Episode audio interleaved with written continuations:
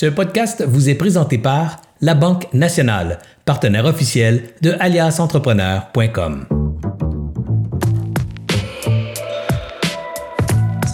Salut tout le monde, Serge Beauchemin ici de chez Alias Entrepreneur. Super content d'être avec vous encore ce soir.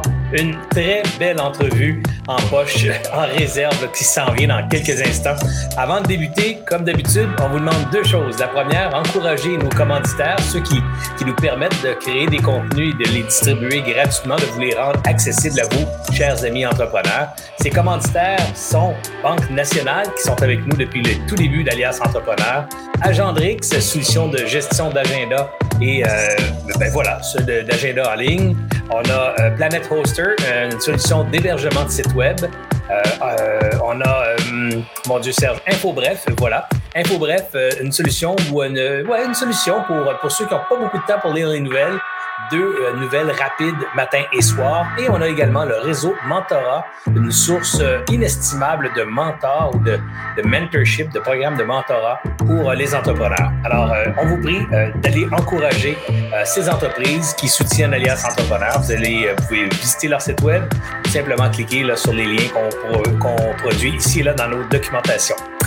Deuxième chose qu'on vous demande de faire, évidemment, les mercredis soirs, c'est de partager. Partager ce que vous aimez. Évidemment, si vous n'aimez pas ça, partagez pas ça. Mais si vous aimez ce que vous entendez ce soir, si vous aimez l'entrevue, euh, on vous invite à la partager dans vos réseaux sociaux. On vous invite également à commenter. Donc, euh, hey, j'ai aimé ça, ce commentaire-là, ou euh, hey, c'est bon cette affaire-là. Mon Dieu, il faut que je partage ça à quelqu'un. Vous pouvez partager directement aussi en taguant vos amis. Pourquoi on vous demande ça? Ben, je le répète à toutes les semaines, c'est parce que les algorithmes des Facebook, euh, LinkedIn, Instagram et, euh, et autres diffuseurs sont, sont programmés de sorte qu'eux choisissent qui euh, seront les gens qui verront les, les, les, les, publications. Et plus les publications sont actives, donc plus il y a de gens qui interagissent avec les publications, plus l'algorithme devine que c'est quelque chose d'intéressant qui se passe là et ils vont donc l'afficher à plus, à plus grand nombre de gens.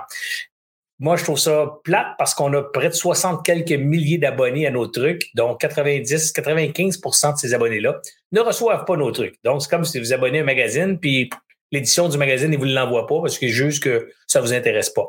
Pourtant, vous êtes abonné. Alors, on peut tricher, entre guillemets, ou le tromper en cliquant, en partageant, en commentant. Alors, on vous prie, s'il vous plaît, de le faire. Pendant que je placote, allez dire, oh, wow, j'aime ça ces soirées-là. Ça va être bon à soir prenez quelques instants. C'est tellement important pour nous et ça vous coûte absolument rien.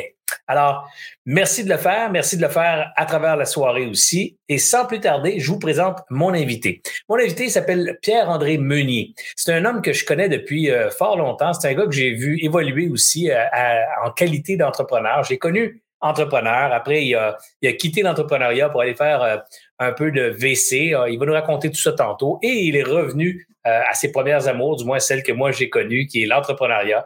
Et je vous dis, il fait une sacrée bonne job et j'ai bien hâte de vous le faire découvrir. Vous allez voir un gars plein de ressources, très intelligent, très articulé, très cultivé aussi dans le domaine de, de la finance et de l'entrepreneuriat. Alors, étonnez-vous pas si parfois ces réponses vous semblent complexes. C'est le fun, c'est enregistré. Vous pourrez le réécouter.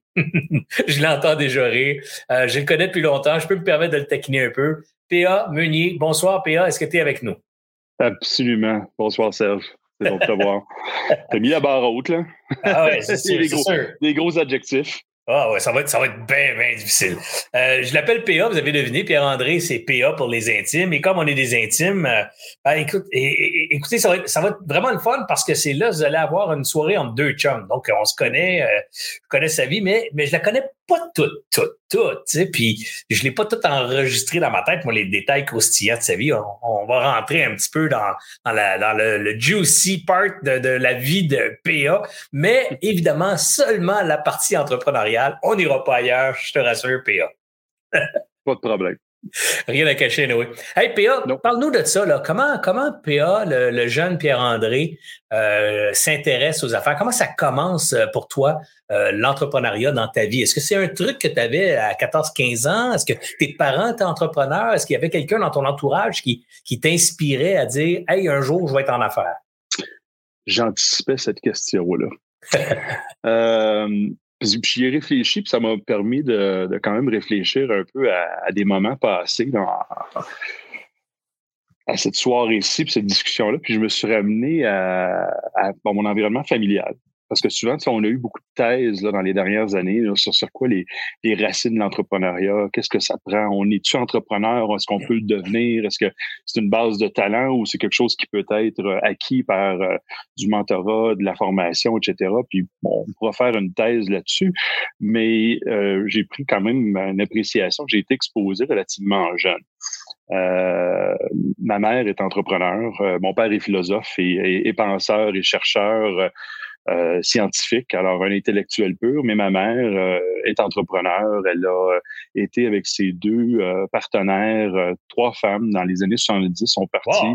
ce qui était, oui, atypique, mais surtout encore plus, ils ont parti ce qu'ils étaient probablement les premières pratiques privées de physiothérapie euh, en dehors du réseau de santé publique.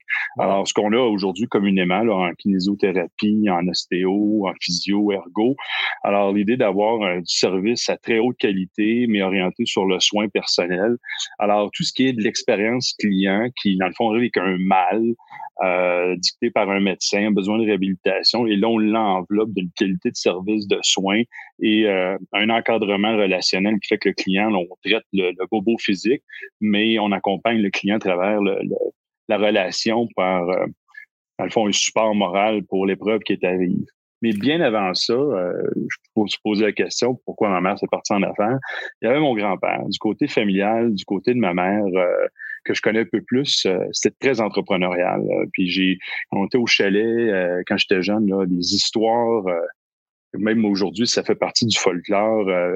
puis je regrette de ne pas avoir eu peut-être assez de curiosité pour interroger mon grand-père plus qu'il faut. Euh, l'âge, le changement de génération, mais mon grand-père, du côté de mon grand-père et de ma grand-mère, euh, ma grand-mère, c'était une famille d'ingénieurs forestiers. Et du ah côté hein. de mon grand-père, c'était immobilier dans le coin de Lévis, Lauson, euh, Évariste Laflamme. Et euh, il y avait un mix qui s'est fait, puis ça a parti d'une entreprise qui est devenue les Ailes du Nord. C'est une des grandes entreprises là, québécoises d'aviation qui a développé, développé, le Grand Nord québécois. Hmm. Alors, euh, des, des, des, noms, là, quand on parle des gens qui sont sur la Côte-Nord, des gens comme euh, Roland Sanson, etc., c'est comme des légendes du bush pilot québécois. Là. Ben, tu vois, je savais que j'apprendrais des affaires à soir. Je ne savais pas ce bout-là. C'est vraiment très trippant, ça. Ah, puis des fois, quand je, je parle à ma grande tante qui, qui, reste du côté de ma mère, là, elle a une mémoire phénoménale. Elle était beaucoup plus jeune. C'était vraiment la cadette de, de toute les, la, grande famille des histoires là, absolument abracadabrantes d'entrepreneuriat des années 50, 60. Euh, mon grand-père a eu des bijouteries, euh, il a parti des écoles de conduite euh, et il a parti des écoles techniques qui sont devenues un peu la genèse là, du, du réseau des, de cégep, formation de métier.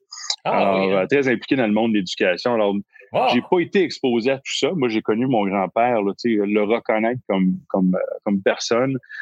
bon, il était retraité, il était en, c'est mon grand-père. Alors, on s'intéressait moins à leur carrière. Quand je regarde ça en arrière, il y avait euh, toutes les histoires puis le folklore qui était euh, un peu là, digne d'une histoire, un peu abracadabrante, des hauts, des bas, des histoires d'après-guerre. Alors, c'est très intéressant. C'est trippant ce que tu dis, euh, PA, puis j'espère que les gens vont allumer là-dessus de profiter de peut-être justement ce partage que tu nous donnes à soir pour allumer sur le fait que c'est une grande richesse que d'avoir encore ses grands-parents. Je parle pour mes petits-enfants qui sont, sont trop jeunes encore pour comprendre ça. Là.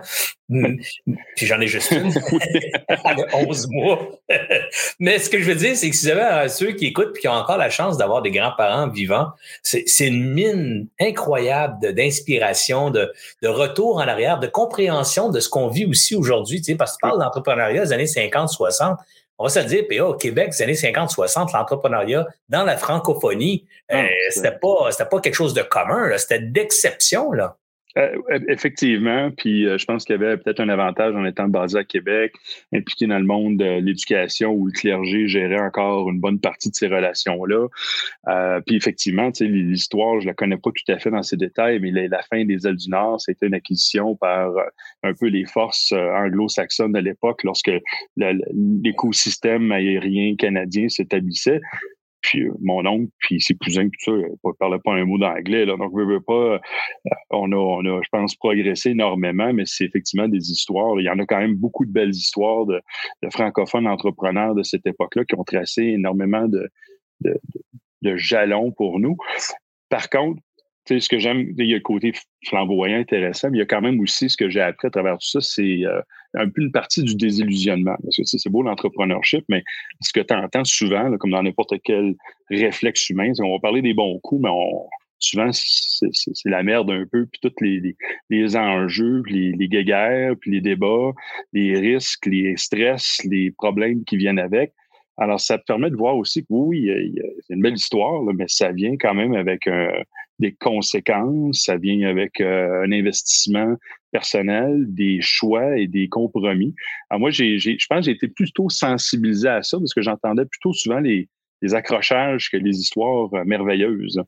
et quand j'ai vu ma mère euh, jeune, quand j'étais plutôt jeune, mais quand même beaucoup plus alerte, ben, c'était des soirées entières à faire la paye, à faire les, la comptabilité. Ouais, parce qu'en plus, ça se tenait à main dans ce temps-là. Fait que c'est vraiment des soirées entières. Les, les, gros livres de deux pieds de long, là, avec des pieds jaunantes, là, puis euh, écrire avec des pattes de mouche, et puis euh, faire la paye à la main, puis des chèques, puis mettre ça dans... Il y avait quand même un côté clérical à gérer une entreprise qui, qui même aujourd'hui, ça s'est traduit dans d'autres choses, mais il y avait quand même, il y a quand même un arrière-scène à l'entrepreneurship qui, qui, est au-delà là, des, des cocktails puis des félicitations. Moi, ce que j'ai connu surtout, des enjeux de ressources humaines. Puis, euh, mais à la question initiale, euh, je, je, pense que j'ai eu une exposition et je me rappelle, puis maman me le rappelle toujours, Manu, on allait au chalet Québec, je me disais toujours, là, on, on, voit des bâtiments sur le bord de l'autoroute vente Montréal-Québec, puis on, on se demande toujours, tu sais, un nom, il y a un logo, là. Je me dis, Manu, j'aimerais ça d'en avoir une de ces affaires-là. Je sais pas ce qu'ils font, là, J'aimerais ça d'avoir une à moi. Là, Alors, ça a toujours été un peu un running gang. Puis, euh, quelque part, le, parcours de la suite, ben là, ça n'a peut-être pas été aussi linéaire que de dire, OK, je me jette un bol sur le bord de la main, puis je mets une business. Ben, c'est ça qui est le fun de ton histoire. puis moi, ce que j'aime beaucoup de ton affaire, PA, c'est, c'est ce bout-là qui, qui on, va péter la, la ballonne des gens qui pensent que l'entrepreneuriat, c'est un chemin linéaire tracé d'avance. On, suit les étapes, puis euh, à, dans, à l'arrivée, voici, on prend le chèque 200, on a passé go, puis on s'en va en retraite. C'est, c'est, c'est pas du tout ça, le chemin de l'entrepreneuriat. Puis c'est typique de voir les, les détours on, a même trouvé des mots. Maintenant, on parle, de pivot. Hein, j'ai mm. pivoté une fois, deux fois, trois fois. Alors, ton chemin est atypique, puis c'est le fun parce que justement, parce qu'il est atypique, il devient typique du chemin des entrepreneurs. C'est ça, un chemin entrepreneurial. C'est un chemin dans lequel on passe par différents détours pour arriver finalement à, la, destination. Mm. Est-ce que cette exposition à l'entrepreneuriat a modifié ou influencé tes choix d'éducation? Parce que moi, je sais en quoi tu as étudié, mais j'aimerais ça que tu te remettes dans, dans tes choix d'éducation. Est-ce que ces modèles-là, grand-père, grand-mère, mère, père, philosophe, intello, est-ce que comment ça est venu fasciner tes choix de carrière, du moins de l'éducation? C'est une question loadée, ça, parce que tu il y, y, a qui on est aussi. Là. Parce que des fois, tu peux avoir deux enfants, puis ils sont élevés par les mêmes parents, puis ils sont complètement différents en termes de, mm-hmm. de make-up émotif et tout. Euh, je je me dirais pas un passionné. Là. Je, je, j'aime le ski, j'aime le snowboard, j'ai fait de la planche à voile, j'ai assez un peu de tout, mais euh, j'aime la diversité. Alors, ce que ça fait de moi souvent, c'est un procrastinateur du, du choix ultime dans lequel je me lance. Et puis, j'ai toujours admiré, euh, j'ai mes chums qui est musicien, puis tu sais, déroge le pas. C'est la musique, c'est au cœur, c'est ça le définit. Il y a des gens qui ont, je regarde maintenant là dans ma fin quarantaine, qui ont, se sont structurés leur, leur vie, puis leur, leur compétence, leur excellence autour d'un pilier de passion. Puis j'ai toujours, euh, je le cherche plus là, je, suis pas comme ça. Alors veux, veux pas, euh, en n'étant pas comme ça aujourd'hui, je n'étais pas plus euh, au début de ma, ma, ma, au début 20 ans, fin, fin 19, 20 ans là. Alors c'est pas compliqué, je suis allé dans où est-ce qu'il y avait toujours le plus de choix après la conséquence de mon choix. Alors, euh, c'est comme je veux pas choisir, puis je le sais pas. Puis honnêtement, euh, tu sais, je regarde avec mon fils qui a 14 ans, qui se pose toujours un peu les questions. Qu'est-ce que je vais faire? Ça fait partie un peu du débat. Tu sais. Je, suis allé à Sciences Peu. Après ça, ben, j'ai dit ben, je vais aller. Ça a bien été. Que j'ai appliqué en université, j'ai appliqué en droit, j'ai appliqué en commerce, j'ai appliqué en ingénierie. Puis shit, j'ai été accepté partout. Je suis pas un, élève là, bien au-dessus de la moyenne. Là, ben, écoute, ben, je vais aller là où il y a le plus de maths. Puis là, ben, c'est en, en, génie, parce qu'après ça, si j'aime pas ça, je pourrais peut-être faire d'autres choses. Finalement, en génie, j'ai fait la même chose. Je, me suis retrouvé en génie industriel. Puis à travers la formation en génie polytechnique, je veux pas, je pense comme Didier le faisait mention la dernière fois, c'était tout à fait vrai. C'était un, un, processus de filtration qui était relativement intense. Mais euh, il y avait un moment où tu dis, OK, j'ai fait ce choix-là, là, je vais arriver au bout de ce, de de ce choix-là quand même. Et euh, ça, il y a une discipline de travail qui, euh, puis d'apprentissage qui, qui, est fondamentalement ce que j'ai retenu de ma formation universitaire. C'est des, stratégies d'apprentissage, des, des, stratégies d'exécution en amenant différents éléments techniques et conceptuels. C'est ce que je retiens de ma formation d'ingénierie. Puis par la suite, euh, je me suis jamais vraiment retrouvé à, à pratiquer l'ingénierie pure là, dans le sens propre, là, à, à calculer des, des, des, des moments de force dans un arbre là, euh, ou dans un shaft, en bon français, là, j'ai, j'ai, pas fait. Dis-moi, euh, cette, euh, tu as dit quand même une particularité que je veux voir. Mm. je, veux, voir si tu l'as le transposé ailleurs dans ta vie. si vous entendez un petit chien japper, ça se peut, on a des petits chiots à la maison. La maman, dès qu'il se passe de quoi d'anormal, elle jappe. Alors, ne paniquez pas si vous entendez des bruits de chiens dans, le fond de dans, le, dans l'environnement sonore. Alors, je, disais, tu dit quand j'ai décidé l'ingénierie, je suis là, ben là, regarde, je vais aller jusqu'au bout de l'affaire, puis je vais, je vais compléter ça correct, puis je vais me donner pour le finir. Est-ce que cette attitude d'aller au bout de l'affaire, c'est une marque qui t'est restée? est-ce que c'est une attitude que tu as développée ailleurs dans ta vie? Ou, ou, contrairement à ce qu'on pourrait croire, ça s'est passé là, puis le reste de on, on va être authentique, là, je te dire. Ben oui, j'espère, j'espère. Pas, pas en tout. J'aimerais ça, je pense que c'est. J'aime la réponse. Il prépare ça, on va être authentique. On peut être authentique? Oui, pas Non, non, mais c'est que j'aimerais ça être parfait, puis dire, mon Dieu, moi, quand je prends quelque chose, je vais au bout, puis euh, je pense que ça fait partie de, de, de comment qu'on évolue comme personne. Maintenant, on s'aperçoit mm-hmm. où on a, on a peut-être fléchi, puis on a lâché prise, puis on se dit, ah, peut-être j'aurais dû continuer. Il y, a, il y a des moments d'incertitude qui font partie du cheminement. Puis euh, il y a des moments où euh, aussi il faut être intelligent et apprendre à dire OK, je pense qu'il faut lâcher le morceau puis passer à d'autres choses. Parce que la vie a un coup d'opportunité dont le temps est ta seule, euh, ta seule monnaie. Alors, à un moment donné, il y a, il y a la persévérance, il y a de ne pas lâcher et tout. À un moment donné, il y a quand même un regard concret et, euh, rationnel qu'il faut porter sur les choix qu'on a faits. Et euh, je pense pas qu'on doit s'autocritiquer pour remettre en question certains choix de façon adéquate, puis se respecter, puis respecter aussi euh, ses volontés à travers tout ça. Alors, ça veut dire que je pense que dans certaines occasions, je vais vraiment au bout des choses, mais j'ai tendance à remettre en question, j'ai tendance à réévaluer. Ça fait partie de qui je suis. Alors, je pense que maintenant, dans ces réévaluations-là, je suis probablement, euh, je suis peut-être plus posé, je suis moins euh, impulsif dans ces prises de décision-là. Puis je pense que je sais beaucoup mieux m'entourer pour pouvoir valider sur différents points de vue euh, peut-être ma réponse émotive ou ma réponse trop rationnelle ou trop mathématique euh, à un problème quelconque qui pourrait peut-être me remettre en question. Finalement, quand tu vois les angles de vue de différentes personnes, ben, des fois, c'est ce que ça te prend pour que je continue, je prends la prochaine étape. Et des fois, même d'être bien entouré, ça va peut-être te faire constater que ouais, peut-être que peut-être matière à peut-être un, prendre un angle de 5-10 degrés sur la trajectoire. Puis il n'y a rien de mal à ça, selon moi. Non, exact. C'est encore là, c'est bien le fun. Euh, le fun de t'écouter parce que ça ressemble à tel. J'ai tellement d'images qui flashent dans ma tête sur les chemins des entrepreneurs qui sont dans la réalité tellement différents de l'idéal qu'on se projette quand on pense un entrepreneur à succès, quand on pense à Wow, quel bel business il a eu ou il a monté. Puis là, on, se voit dans la tête là, un chemin beau, parfait, pas trop d'embûches, euh, la persévérance et tout. Mais Christy, dans la vraie vie, c'est pas toujours aussi beau que ça, c'est pas toujours aussi facile que ça. Puis, puis c'est le fun aussi de, de la franchise avec laquelle tu abordes la question. Hey, le PA est rendu début vingtaine, euh, diplômé euh, polytechnique, ingénieur industriel qu'est-ce qu'il fait de sa vie? Comment il envisage maintenant sa vie productive? Là? Il veut voyager, il dit euh, je m'en vais faire le tour de la planète ou euh, je me pars une business en ingénierie ou, comment tu vois ça? Ben, ça, ça, je l'ai fait, mais plus tard, partir puis, puis voyager. Mais euh, écoute, encore probablement dans une. Je ne fitais pas le mood. Je suis sorti de Poly. Euh, tout le monde avait des entrevues, puis moi, là, des entrevues, ça marchait pas. J'avais comme, sans reconnaître ce que c'est une forme de leadership, autant dans une équipe ou un leadership partie d'une entreprise, juste la volonté d'exprimer sa vision ou euh, un concept là, pour avancer quelque chose. Quand tu commences là, en ingénierie, dépendant des rôles, là, pour une grande organisation, c'est pas tout à fait ce qui est souhaité. Là va te demander d'exécuter du travail. Puis moi, j'étais plus, non, non, je veux, je veux créer, je veux, je veux être créatif, je veux, je veux m'implanter là, dans le processus décisionnel. Ça fitait pas trop trop le mot dans l'entrevue. euh, il y a quand même un point tournant, quand même, qui je, je mentionne toujours à Polytechnique, il y avait ce programme-là qui s'appelait Polymonde, qui est toujours en vigueur aujourd'hui, qui pour moi était comme euh, une belle opportunité. En quatrième année à Polytechnique, tu, tu peux t'inscrire ces deux semestres-là et à chaque année, il y a une mission internationale qui s'organise. Euh, ça venait de, Roger Blais, qui avait un professeur éminent, Poly, qui avait parti de cette vision-là qu'il faut exposer nos ingénieurs au monde. Puis il faut avoir un regard critique sur ce qu'on fait techniquement au Québec, mais il faut aller voir comment qu'on le fait ailleurs. Alors déjà là, moi, quand j'ai vu ça, c'est ma job d'été là, en troisième année de j'ai dit ça, je veux faire ça. Et je suis devenu euh, co-coordonnateur de la mission euh, au Japon en 95. Et puis, c'était écoute, fait mon année scolaire, l'année académique. Puis après ça, on est parti au Japon. Et puis après ça, avec une gang de chums, on, a continué. Puis on est allé voyager en Chine, à Hong Kong, 95, avant la, réacquisition là, de Hong Kong par la Chine.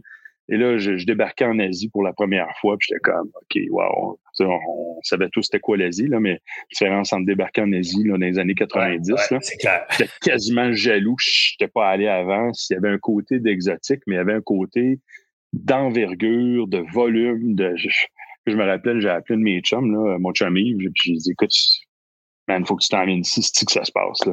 Puis étrangement, je suis à peu près un seul de mes chums qui n'est pas travaillé, qui n'est pas parti travailler à l'étranger. Mais euh, euh, à travers ça, dans mon, mes voyages là-bas, j'avais euh, un de mes chums à l'époque, Pierre, puis qui était très, très entrepreneur. Il l'est encore aujourd'hui plus entrepreneur que moi, mais il me fascinait dans sa créativité, dans sa façon d'emboîter des concepts, de le mettre dans le contexte de ce qu'on pourrait appeler un plan d'affaires. Un besoin, une solution technique, plein de monde qui ont le même besoin. Puis, puis quelque part, euh, si on fait la bebelle, ben ces paquets de gens-là vont payer pour plus on a, on a un modèle d'affaires. je suis embarqué dans cette histoire-là. Quand je suis revenu euh, du Japon puis de la Chine, je me suis lancé là, euh, naïvement dans cette aventure-là. Puis c'était essentiellement ma première entreprise. Et mon grand-père, de son vivant à ce moment-là, me regardait. Il dit Va te planter, mon chum, va le faire.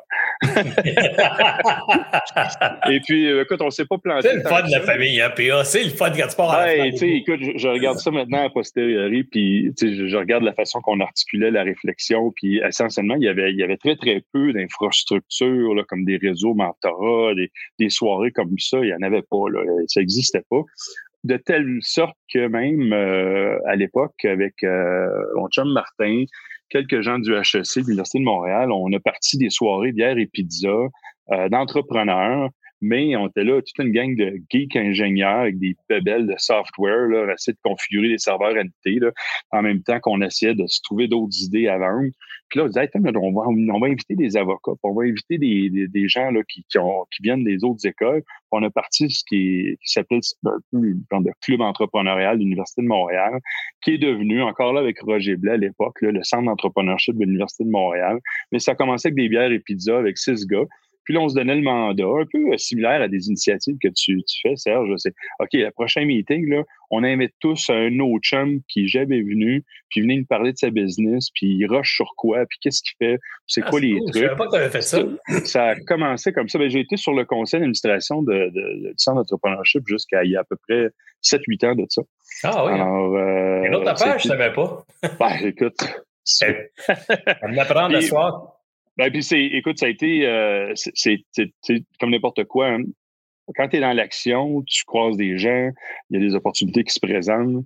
Euh, puis après ça, ça dépend toujours ce que tu fais de ces opportunités-là. Mais à l'époque. C'est quoi ta euh, première business, PA? Tu me disais que. Pas, première business, euh, écoute, c'était. On avait développé un serveur de fax à haut volume pour envoyer des fax à grand volume dans l'intention d'envoyer les slips de transactions financières et euh, transactionnelles boursières par fax au lieu de les envoyer par la poste. Alors, c'était, en 95.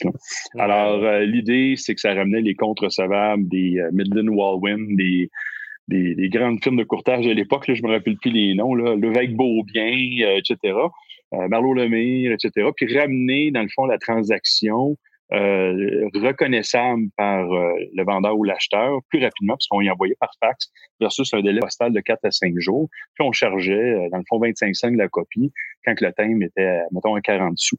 Alors, beaucoup, beaucoup de naïveté, beaucoup de réception, mais un marché qui était tellement pas prêt pour ça là, en termes de gouvernance, de réglementation, mais c'était d'utiliser l'EDI, euh, la, la vision un peu de l'échange de documents électroniques euh, par un médium électronique qu'on pouvait authentifier pour euh, faciliter des, transactions ou du moins la, reconnaissance de la transaction. Euh, c'est une bonne idée. C'est une bonne idée, mais ce que j'entends, c'est que souvent, des fois, la bonne idée n'est pas suffisante. Ça prend un contexte, ça prend un timing. Puis dans ce cas ici, la bonne idée était peut-être trop en avance sur son temps, ou le marché lui-même n'était pas prêt à réglementer de sorte que cette idée-là puisse évoluer correctement. Oui, puis il y avait ça, puis on, offrait à des entreprises qui ont un grand volume de facturation de faire euh, un, prochain spin de facturation avant d'envoyer le compte en affacturage.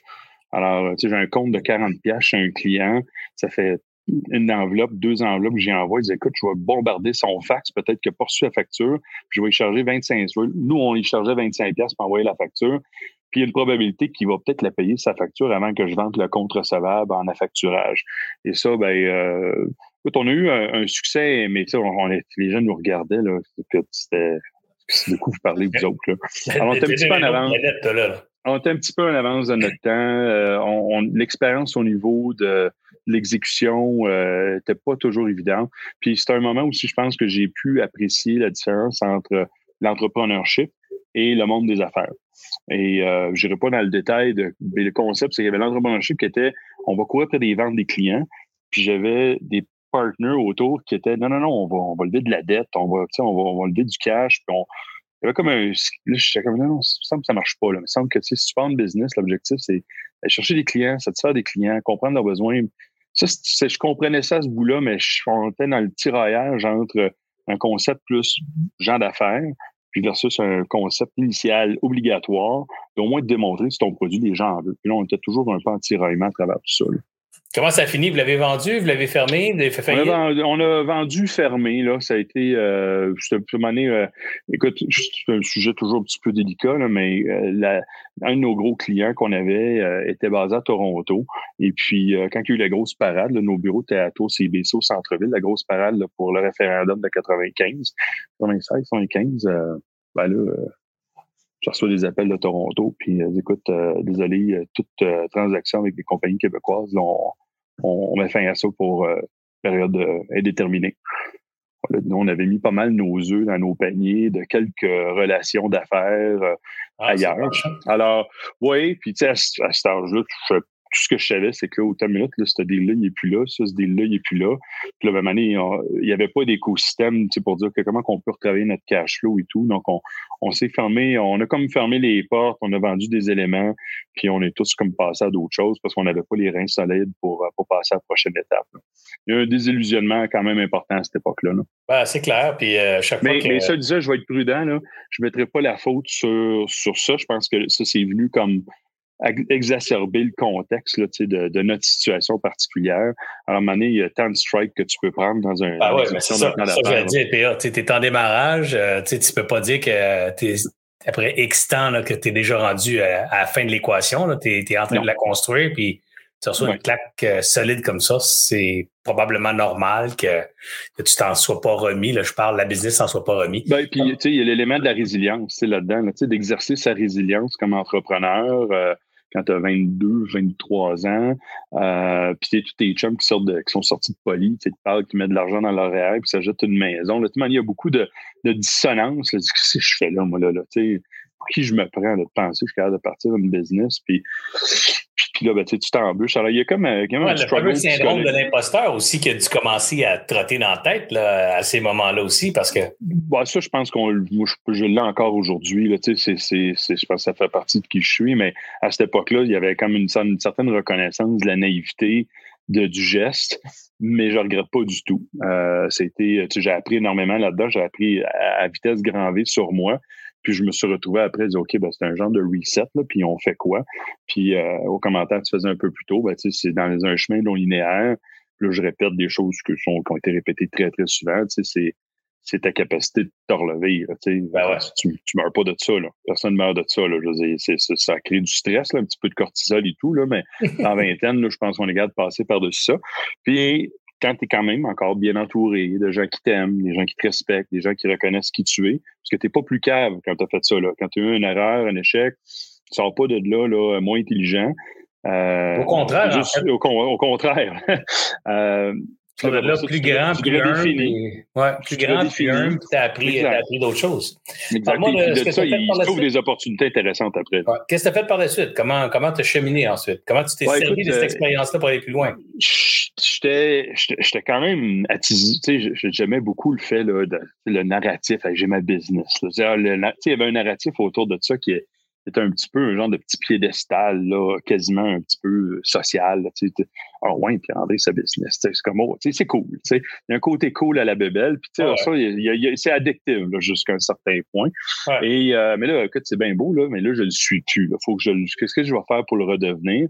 Puis je suis pas, euh, je me considère pas comme l'entrepreneur pur, là, comme, genre, comme on en connaît. J'en citerai pas pour éviter de penser. Là.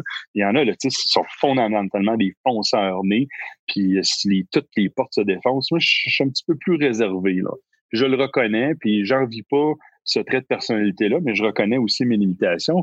Et une des limitations aussi que je savais que j'avais, c'est que je suis pas le genre qui va inventer le prochain bouton en quatre trous. Là.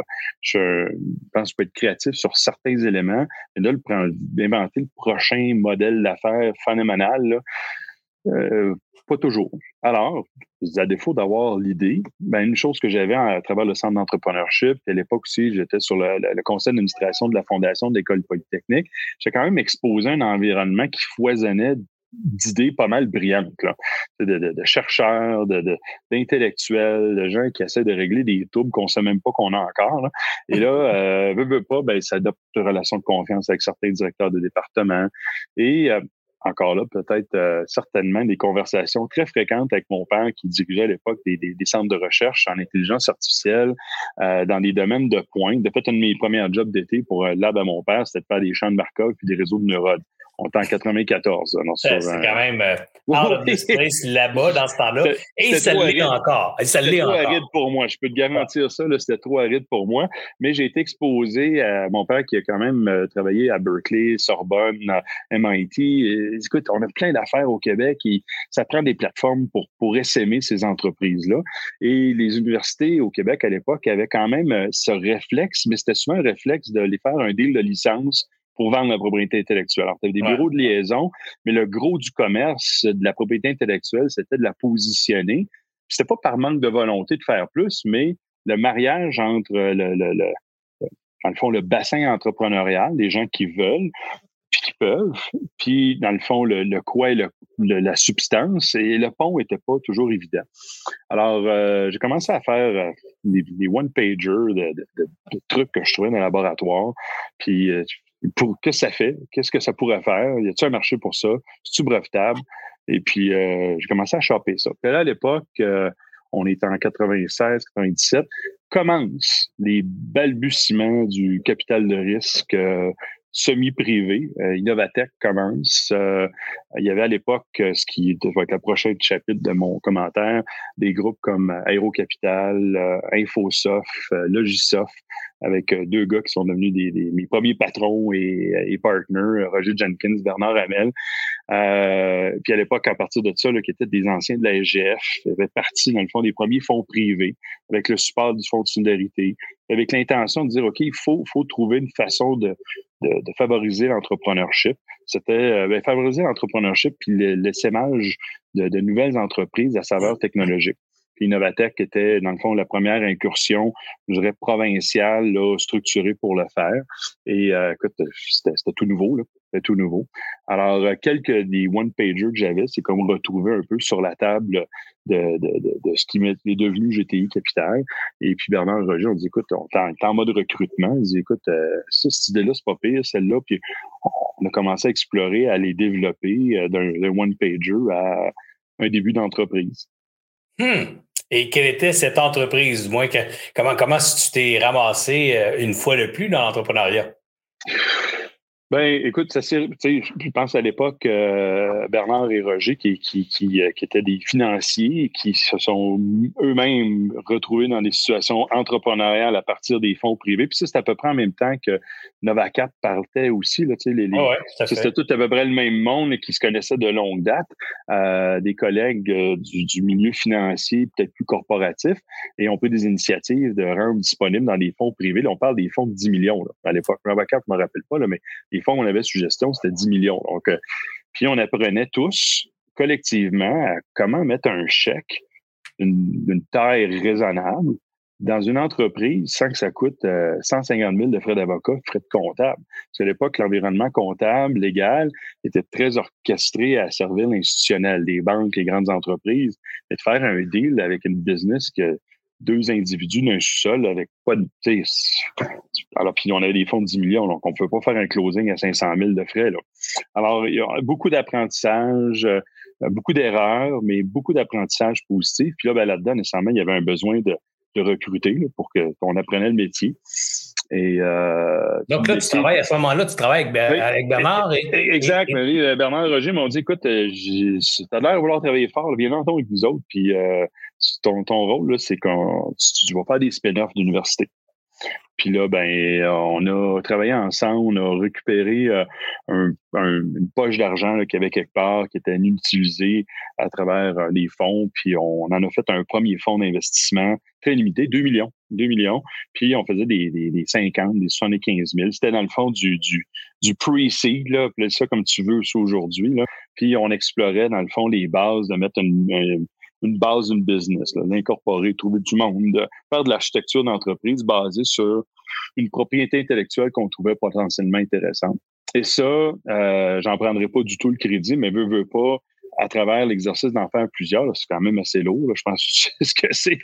c'est pas parce que c'est petit qu'il y a moins d'enjeux, euh, il, s'est bâti de la part d'une initiative à l'époque du Fonds de solidarité, de l'École polytechnique, de l'Université de Montréal, de, partir, dans le fond, une initiative un petit peu plus structurante dans laquelle on a participé euh, directement et indirectement, ce qui est donné euh, la voix à ce qui initialement s'appelait Polyvaleur et ce qui aujourd'hui s'appelle Univaleur, euh, qui est dans le fond devenu là, un excellent un exemple phénoménal d'un environnement structuré, orchestré, puis maintenant avec beaucoup plus d'avance sur comment organiser, dans le fond, le travail de recherche fondamentale et appliquée pour que on n'empiète pas sur la créativité du chercheur, mais qu'en même temps, si on y trouve un potentiel probant, qu'on ait un environnement favorable pour la valoriser, euh, soit vers l'entrepreneurship ou soit au bénéfice d'une entreprise euh, québécoise, canadienne qui va pouvoir peut-être euh, améliorer ses procédés, sa technologie. Et ça, je, je, je, suis bien faire. J'ai quelque part une de mes signatures sur les documents de fondation de, de Polyvaleur à l'époque. Là, c'est devenu là, complètement plus gros depuis. Mais j'ai appris énormément à cette époque-là parce qu'il faut pas oublier, j'avais peut-être pas 25, 26 ans. Donc, euh, je venais pas d'un background financier. On apprenait, tu sais, la, la capitale de risque à l'époque, c'était ta business, ça vaut euh, 4 piastres. On va mettre une pièce dedans, donc elle vaut 5 piastres. Donc, euh, j'ai une pièce sur le 5 piastres, donc j'ai 20 Parfait, on écrit ça c'était l'étendue de la finance corpo qu'on faisait. Là, donc, euh, il n'y avait pas des affaires là, avec euh, des, des term sheets bien, bien compliqués. Euh, puis ça s'est complexifié au fur et à mesure. Puis il y a eu un va-et-vient dans, dans, le, dans, dans la complexité des deals. Euh, on a appris beaucoup aussi, donné, des deals avec euh, trop d'investisseurs euh, institutionnels avec des intérêts différents, à différents stages. Puis un des éléments que j'ai retenu, je pense que j'avais beaucoup de Bernard qui exprimait, c'était l'importance d'avoir la bonne intensité, la bonne vélocité du capital. trop peu, trop tôt, trop, trop, trop d'argent trop tôt, trop peu, trop tard. Alors, trouver la bonne quantité au bon moment, dans le bon cheminement de l'entreprise, c'est, c'est entre l'art et la science. Puis, quand tu es l'investisseur, c'est pas de temps, pas commencer à voir ton propre kool non plus, là, puis de croire euh, au-delà, dans le fond, des aspirations même de l'entreprise, puis commencer à surcapitaliser ou freiner l'initiative. Donc, euh, c'est à une époque aujourd'hui où ça, c'est beaucoup plus raffiné. Il y a une connaissance collective dans le réseau qui, qui est présente. On a des leaders. Euh, moi, je suis plus dans ce réseau-là, mais à cette époque-là, on apprenait toutes ces dynamiques-là avec toutes les écueils qui viennent avec, mais quand même de bons succès aussi. Ben, tu t'es ramassé à travers cette aventure-là, si mon souvenir est bon, à piloter un projet dans lequel euh, GTI Capital avait pris de l'argent. C'est pas, c'est pas comme ça que tu t'es ramassé président puis qu'on s'est connu, en fait? Ouais, ben, écoute, ça, en le fond, c'est quasiment un petit peu une volet un petit peu personnel, là, mais tu sais, quelque part, à, 27 ans, euh, j'ai été très flatté par euh, tout ce qu'on avait fait, tu viens de raconter. Euh, Bernard Roger m'a offert de devenir partner. mais j'avais, écoute, j'avais 27 ans. Tu sais, je suis là, c'est partnership là, dans le monde du capital comme tu le sais, c'est un engagement minimum 12 ans. Alors, il y avait comme une réflexion quand même à faire à ce sujet-là, non pas sur l'engagement, mais sur qui, suis-je comme partner pour venir conseiller des entrepreneurs qui, à l'époque, avaient peut-être plus mi-trentaine, puis etc., puis de, prendre un rôle sur des boards d'entreprise avec un genre d'expertise empruntée de ce que j'ai entendu des autres entrepreneurs, mais que j'ai jamais vraiment fait moi-même, à part euh, l'histoire que je t'ai racontée avant. Et ça, euh, syndrome de l'imposteur, là. Ben là, il est dans le tapis, là. Là, il est dans le tapis, puis je, je suis très sincèrement, à un moment donné, ça, devient quasiment un peu inconfortable parce que je veux dire, tu as, des entrepreneurs qui ont, ont hypothéqué leur maison, qui sont au bat à côté, puis là, tu, tu vas aller leur dire sur un board ou un comité d'exécutif quoi faire, puis c'est même pas ton argent. Je dis, ouais. Peut-être retourner à l'école un peu. Là. puis, puis, puis, puis, il y avait sa volonté aussi de dire, OK, j'ai par emprunt, tu vis l'expérience entrepreneuriale d'autres entrepreneurs qui, tu vois cheminer, que tu rencontres régulièrement. Mais il y avait comme toujours ce côté-là. Je dis, je suis capable de le faire, moi? Puis là, ben, écoute, j'ai pris une décision. Je suis parti voyager pendant 10-12 mois et euh, je suis resté en excellent terme avec, euh, avec euh, mes, mes, ex-partners. Et puis, quand je suis revenu, j'ai effectivement, ben, tu te réinventes. Puis là, j'ai pris une des compagnies en portefeuille que, que j'ai dirigé pendant un certain temps là, ben, il y a eu une cascade de plusieurs opportunités. C'est quoi cette C'est à ce moment-là qu'on s'est connus, PA? Parce que Oui, on s'est connus à ce moment-là, effectivement. Ouais, c'est ça, tu venais de prendre la. Il me semble que tu étais président d'une compagnie, tu tentais de relever ou de, ouais, dans, de redresser. Euh. Oui, exact. Puis, tu sais, ça aussi, c'était toujours pas toujours évident parce qu'étant donné le, le, passé VC, il y avait un élément de, de confort avec tous les prêts, tous les, les, investisseurs autour de la table qui me connaissaient. Et là, quand je rentrais dans un rôle un peu opérationnel, c'était comme, OK, je vais, je vais aller travailler pour les investisseurs à redresser, mais après ça, il y a quand même un environnement de gouvernance. Non, non, non, je, travaille pour le board, puis le board, ben, il est représenté par des, des actionnaires, puis le, le, board a un plan d'affaires, je, je viens ici exécuter le plan d'affaires au meilleur des intérêts de l'ensemble des stakeholders, incluant les fondateurs et tout. Donc, ça a été quand même des environnements d'apprentissage, de gouvernance opérationnelle dans un environnement réel et concret. Euh, puis ça, je dirais, c'est pas sans embûche non plus, mais c'était euh, c'était une bonne, une bonne expérience aussi. Fait que tu as vogué pendant pas mal d'années euh, comme, je dirais, entrepreneur accidentel, dans le sens pas un choix, je pars une business, mais plutôt je m'embarque dans ce projet-là, puis je vais essayer de le faire marcher. Puis puis tu es revenu aussi au capital de risque, on va sauter ça un peu, là, mais tu es revenu aussi au capital de risque après. Tu es allé faire un tour avec un partnership en Ontario et tout ça. Exact. Et à un moment donné, tu es arrivé dans un projet où, où là, c'est fascinant là, parce que tu as mis, as mis la main, tu as mis le pied finalement, le bras, tout le corps au complet. Dans, une, dans une aventure euh, euh, agriculture, électrique, électronique où tu rejoignais l'entrepreneuriat Écoute, j'ai acheté, j'ai acheté une opportunité qui m'intéressait, qui était avant même qu'on appelle euh, l'IoT là, ou euh, l'Internet des objets. Euh, il y avait, moi, ce que j'appelais un peu, c'était du edge computing. C'était d'avoir une capacité de, de, traitement bas prix, low cost, low power, dans le champ, quelque part loin, dans le secteur industriel, commercial, qui génère une donnée suffisante et intéressante pour pouvoir orienter une décision ou une automatisation quelque part. Ça, j'ai acheté cette thèse-là là, il y a, mon Dieu, 10-12 ans, à travers les investissements qu'on faisait et tout. Et là, je suis tombé sur une opportunité qui avait ça. Et dans cette opportunité-là, il y avait, il y avait un, volet où la business, faisait de l'agriculture.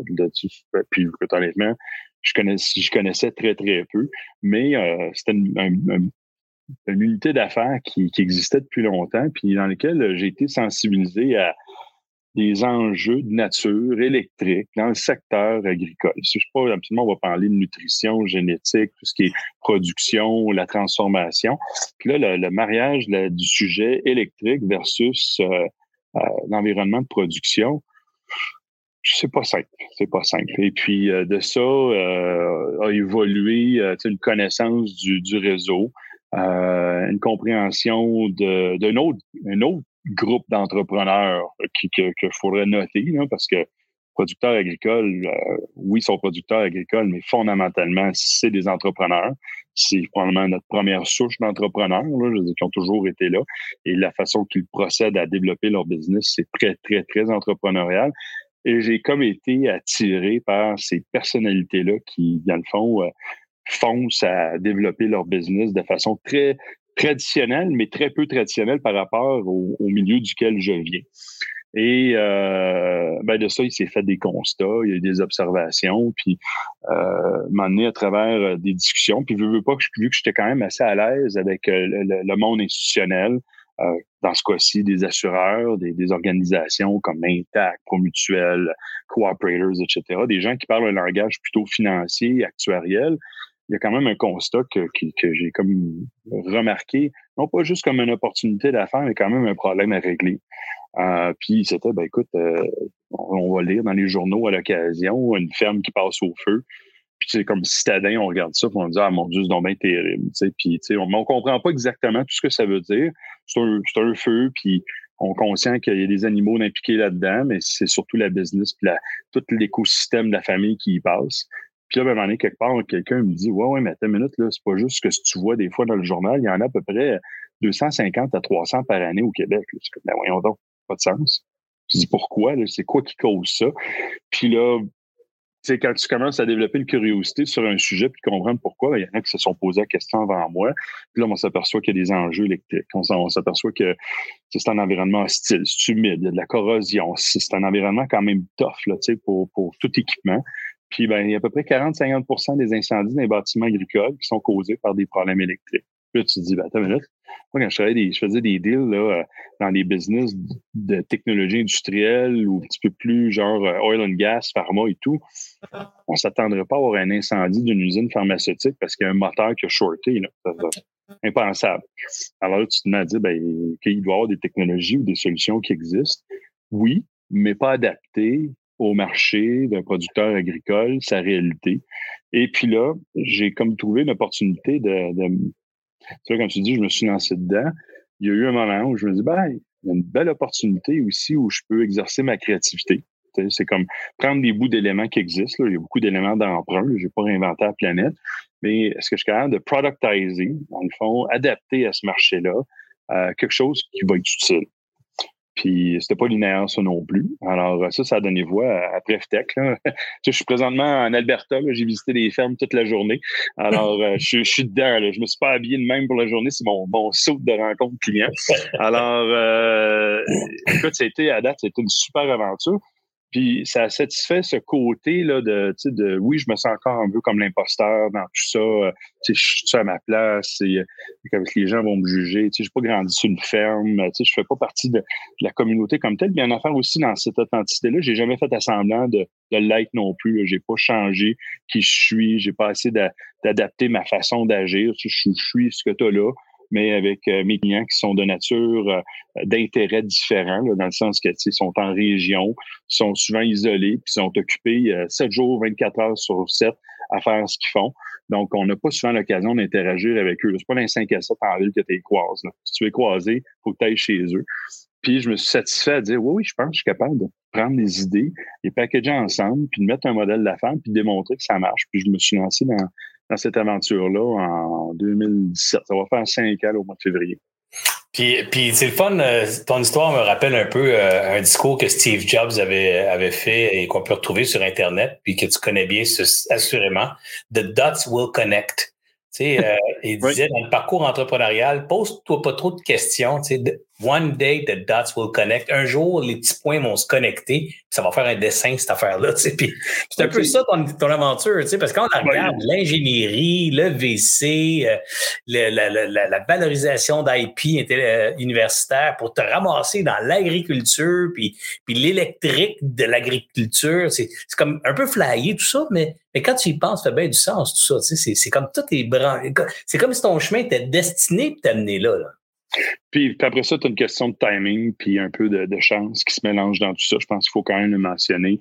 Euh, autant que la, COVID a été difficile, autant que euh, je pense que n'y a personne qui n'a pas été sensibilisé au Québec, au Canada, de l'importance de l'agriculture dans notre écosystème, dans nos vies personnelles, mais ben aussi dans l'impact que ça peut avoir.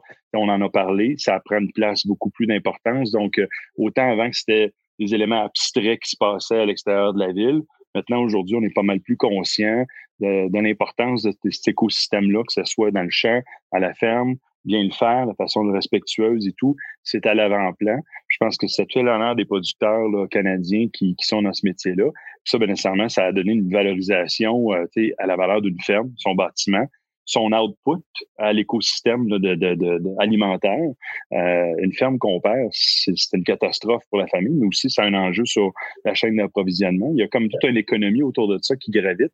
Alors, ayant une plus grande sensibilisation à l'importance de l'agriculture euh, en général, mais au Canada, parce que c'est une portion de notre PIB qui est énorme, ben, c'est sûr que ça a été favorable, dans le fond, à l'essor de notre entreprise, de par le fait que notre mission, c'est d'essayer de préserver, puis d'essayer d'arrêter que, que les fermes brûlent, puis optimiser, dans le fond, l'environnement opérationnel de la ferme, puis de le faire à travers une façon qui est assez unique là, dans notre genre. Euh, nous, on croyait pas, puis on croit pas que juste une pièce d'équipement suffit. Donc, oui, il y a un bout d'hardware qu'on a développé, mais euh, c'est d'entretenir une relation avec le client comme tel. Ça, c'est un bon challenge. Ça, c'était comme le deuxième chapitre de la business. oui, on, détecte des affaires, mais le geste préventif, la, vraie prévention qu'on recherche, c'est encore un geste, une, mesure corrective qui va être apportée par le client et son électricien.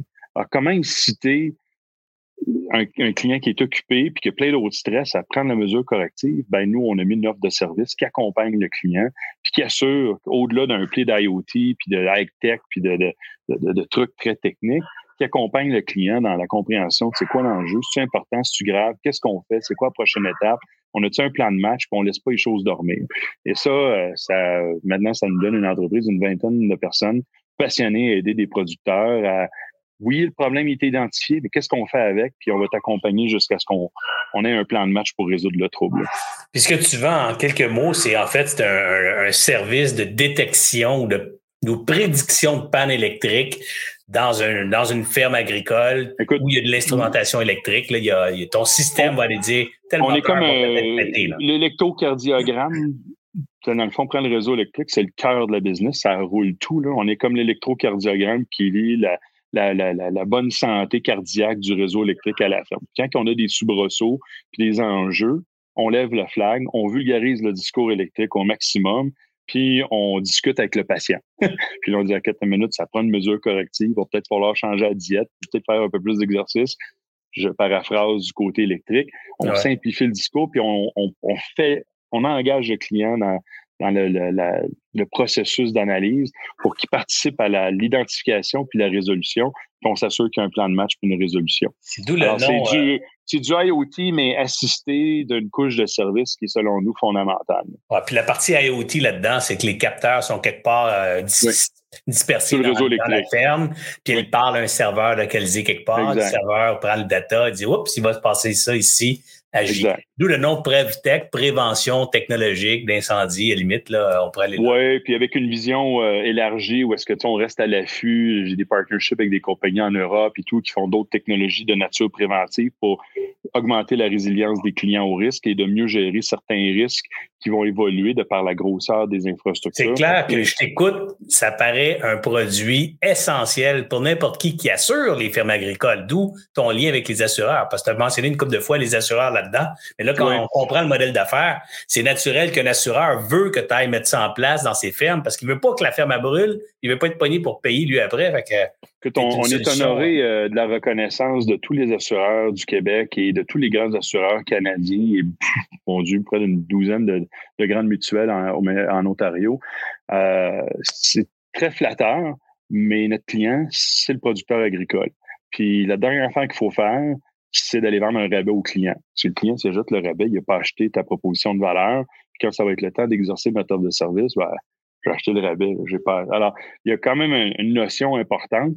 Ce qu'on aime plutôt raconter, c'est encourageons le client vers une attitude préventive, gérer son patrimoine, puis son actif, puis sa business.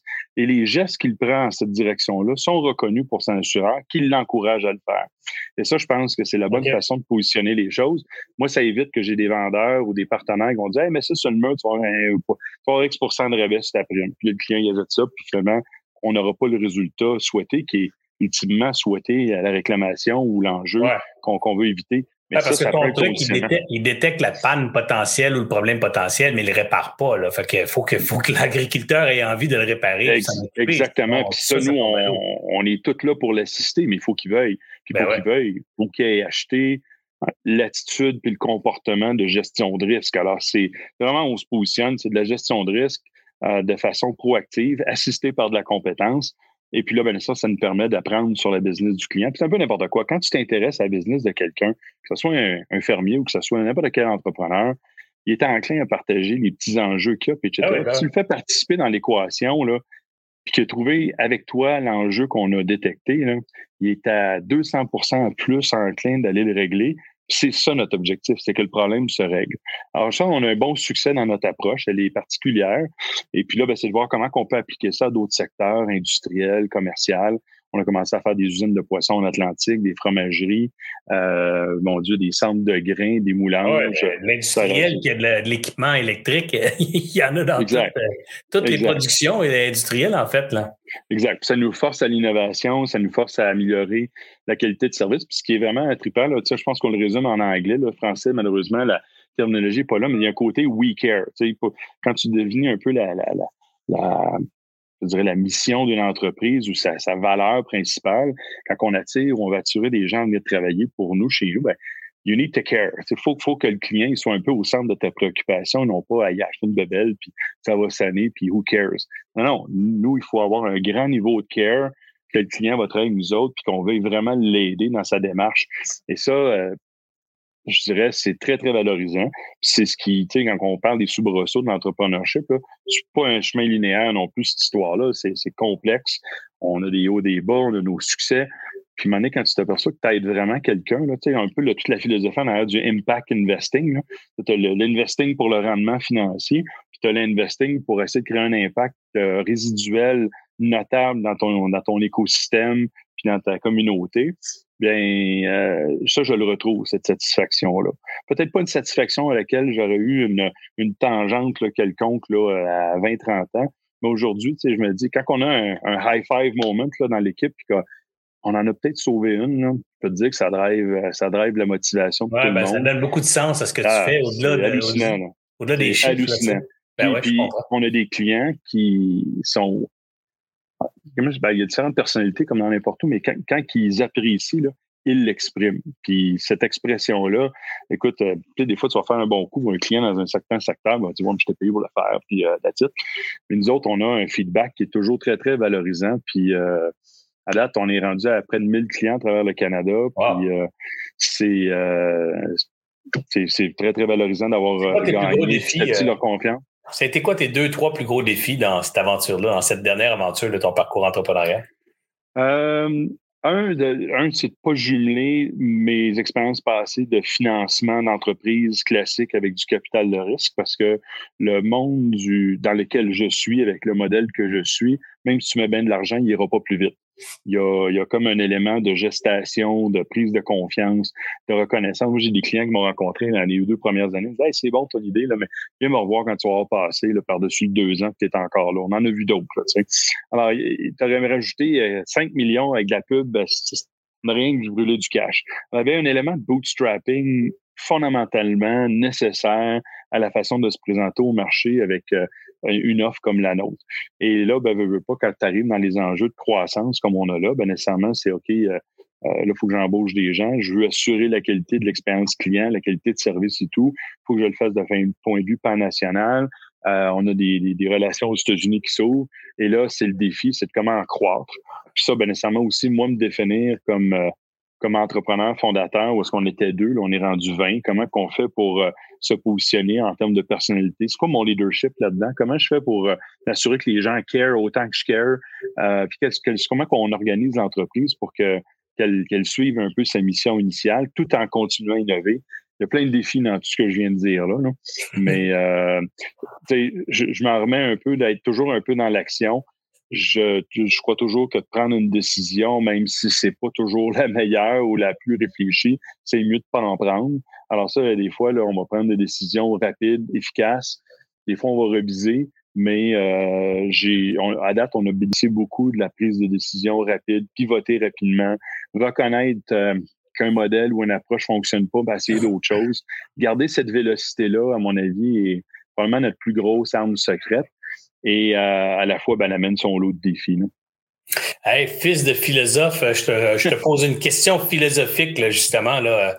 Les entrepreneurs qui t'écoutent à soir, qui sont euh, qui, qui, qui, trouvent le, temps, les temps difficiles pour eux, euh, oui. savent pas où ils s'en vont, ils ont été bardassés par la COVID, euh, ils, ils, ont, ils, ont, augmenté le nombre de dettes qu'ils avaient. Bref, euh, les temps sont difficiles. Mettons oui. que c'est à eux autres qu'on s'adresse. Qu'est-ce qu'un gars comme toi qui a traversé avec beaucoup de résilience, bien des tempêtes, bien des défis, qu'est-ce, qu'est-ce que tu leur dis? Boy. Ah, c'est chiant comme question, hein? Tu l'avais pas ouais, ouais. celle-là, hein? Ben, honnêtement, tu sais, je ne sais pas parce que je pense pas que je vais avoir l'arrogance ou la prétention d'avoir une, une, une, réponse cohérente pour tout le monde. Euh, étant moi-même euh, à mon, à mon propre euh, syndrome d'imposteur, puis des remises en question que j'ai toujours eu depuis le début, euh, quand tu es dans les creux, tu te vraiment pourquoi je fais ça, ça va-tu marcher, puis le risque, etc. Je pense qu'il faut, faut, faut avoir prendre un temps de prise de conscience de, de soi, puis de pas s'oublier là-dedans. Moi, c'est probablement la partie où j'ai les gros challenges, c'est de garder l'équilibre, famille, faire du sport, petite tabarouette, les, les, me les roues ont débarqué du bicycle, ça fait un bout. Puis ça, ben, nécessairement, dans cette cette prise d'équilibre-là qui est fondamentale, qui n'est pas évidente dans ces temps difficiles-là, il y a quand même besoin d'avoir un, un, une certaine introspection, puis se qualifier, voir euh, es-tu bien là-dedans, c'est ça que je veux, puis pas jeter le bébé avec l'eau sale, là, pas, là, pas soin de là du tout, mais il faut quand même prendre un pas de recul, puis pas s'oublier là-dedans. Parce que si on le fait pas, tôt ou tard, il va y avoir d'autres épreuves qui vont faire appel à la résilience. Puis si on n'a pas fait ce pas de recul-là, les autres étapes de, de, demande de résilience vont être beaucoup plus difficiles à traverser. Alors, des petits pas de check personnels, bien s'entourer de gens qui vous respectent pour qui vous êtes fondamentalement, pas qui vous respectent pour ce qu'ils aspirent que vous soyez ou ce que mmh. vous allez devenir, mais ce que vous ouais. êtes aujourd'hui, puis de regarder les attributs de vos, vos enjeux, puis si on regarde vous donner un portrait clair, faites le jugement de ça. Puis des fois, c'est peut-être pas populaire ce que je vais dire, mais des fois, là, euh, changer de bicycle, c'est correct aussi. Là. La, la résilience acharnée, pas lâchée. Oui, mais moi, j'ai vu dans certaines occasions que des fois, il y a un coup d'opportunité, puis des fois, d'avoir prendre les, tous les apprentissages de nos écueils passés, puis dire, OK, parfait, je passe sur un autre bicycle, puis je prends tout le bagage positif et les apprentissages et les écueils, puis je les amène avec moi sur une autre aventure. Il faut pas rester pris dans le carcan de notre paradigme qu'on s'est cété, puis s'enlever l'auto-jugement qu'on peut avoir à son égard lorsqu'on passe à travers ces tempêtes-là. Reste que il y a toujours une bonne lumière au bout de tout ça. Et là, c'est moi qui vais venir parce qu'on a perdu Serge. ah mon Dieu, OK. je sais pas, euh, sa connexion est partie. Fait que merci beaucoup. Moi, euh, ton ben oui. dernier commentaire est absolument euh, magique pour moi. Attends, bouge pas, Serge est revenu. Je nous le remets ici et voilà. Le revoilà. Et moi, je repars. Merci beaucoup. Moi, j'ai beaucoup aimé. Ben oui, j'allais dire, mon Mac est lâché là. Je dis, oh my God, j'ai commandé un nouveau Mac euh, PA. Il s'en vient. Il va être chez nous le 10. Ça devrait plus arriver. Alors, euh, mais il a lâché écoute, moment, mais quasiment à la fin.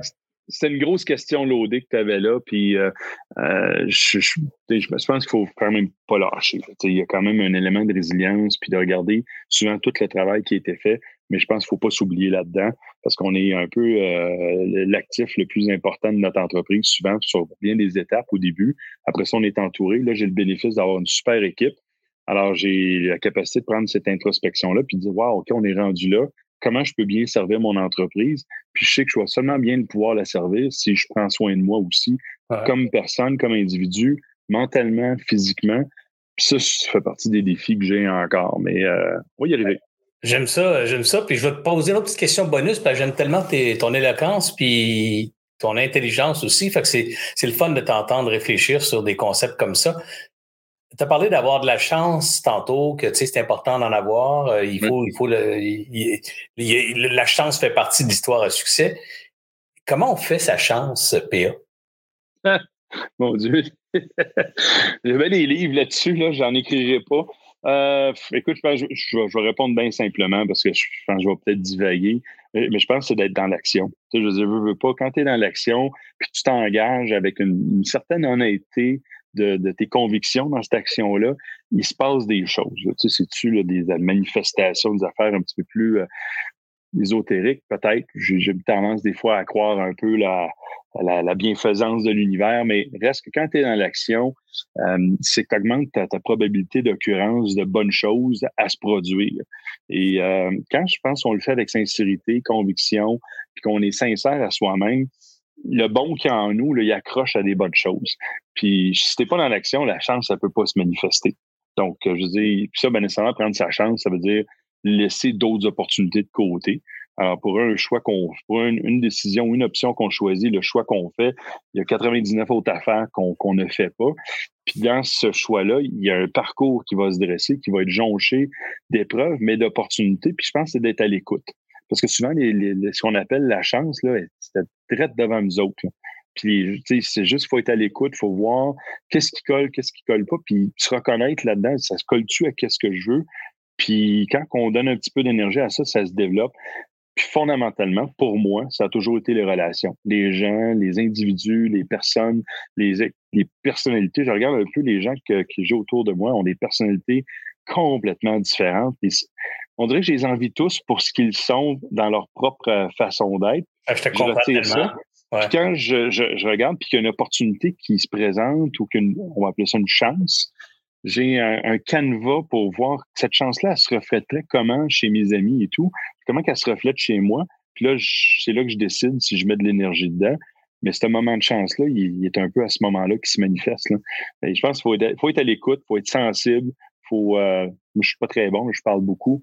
faut être à l'écoute des autres. Aussi, souvent, on entend beaucoup les opportunités qui peuvent être présentées en, laissant partir les gens, puis les gens nous expriment les opportunités, puis les paramètres de comment l'opportunité peut bien fonctionner. la chance, c'est un facteur euh, important, mais je pense qu'on l'articule en étant présent puis dans l'action constamment. C'est une super réponse. Je suis convaincu que les gens vont avoir trippé dans cette réponse-là. Puis je suis même convaincu, je suis prêt à gager que c'est le meilleur, le meilleur bout de l'entrevue, c'est ces 3-4 minutes-là. C'était vraiment bon. Sérieux, là, une méchante Là, l'autre, c'était un, narratif de, ma vie, mais ça m'a amené à réfléchir sur quand même quelques, quelques Parce que je suis en train de te dire que le reste n'était pas bon. hey, PA, un gros merci. Tu étais très généreux, authentique, euh, vrai, le chum que je connais. Euh, ben, images euh, solides. Je pense qu'on se doit, je pense qu'on se doit ça. Puis, tu sais, ton auditoire, euh, à qui tu t'offres très généreusement tes mercredis soirs, puis comme depuis que je te connais, là, puis promotion de l'entrepreneurship et tout, c'est des gens qui prennent du temps en soirée, mercredi soir faire bullshiter là, sur juste que c'est fantastique, c'est cool, puis on est bon, là, ça sert pas vraiment grand-chose. Alors, c'est un parcours qui est pas évident, mais qui est mauditement excitant. Puis, au bout de la ligne, on a un temps d'emprunt hein, sur cette belle planète-là. Là, puis après ça, c'est une question, qu'est-ce que tu en fais pour toi? Puis pas, pas, pour les autres nécessairement, mais si dans le parcours de faire de quoi pour toi, tu peux aider les autres, c'est mauditement valorisant. Puis euh, c'est un sentiment de fierté que j'ai avec moi aujourd'hui qui, qui je sens que j'ai pas volé à personne. Puis ça, c'est cool. All right. Écoute, euh, ça, ça, arrête là, j'en dis pas plus. Vous à la maison, vous, toi qui marches, toi qui se promène à gauche pas à droite en écoutant ça dans tes écouteurs, toi qui viens de passer une heure et quelques avec nous ce soir, j'espère que tu as trippé comme j'ai trippé. Je vous remercie d'avoir été là. Je vous remercie d'avoir été en grand nombre. Je vous remercie surtout de prendre quelques instants pour écrire un commentaire. Si vous écoutez ça en podcast, allez sur votre application podcast écrivez un commentaire et une appréciation. C'est super important. Ça nous permet de gagner en visibilité dans les podcasts. Écrivez vos commentaires d'appréciation sur Facebook, LinkedIn, partout où vous voyez cette vidéo-là ou ce, podcast-là. S'il vous plaît, commentez, partagez à vos amis. PA, encore une fois, un immense merci d'avoir été là. Euh, Marianne, tu as, diminué ta fenêtre, mais je sais que tu es encore branché. Euh, je te remercie vraiment d'avoir été là ce soir. Ça fait, un super témoignage, puis une fin euh, en canon, mon homme. C'était vraiment bon. Alors, quant à vous, revenez-nous la semaine prochaine, mercredi soir, 19h30, pour une autre rencontre, une autre grande discussion pour entrepreneurs. Ici Serge Beauchemin, alias Entrepreneur.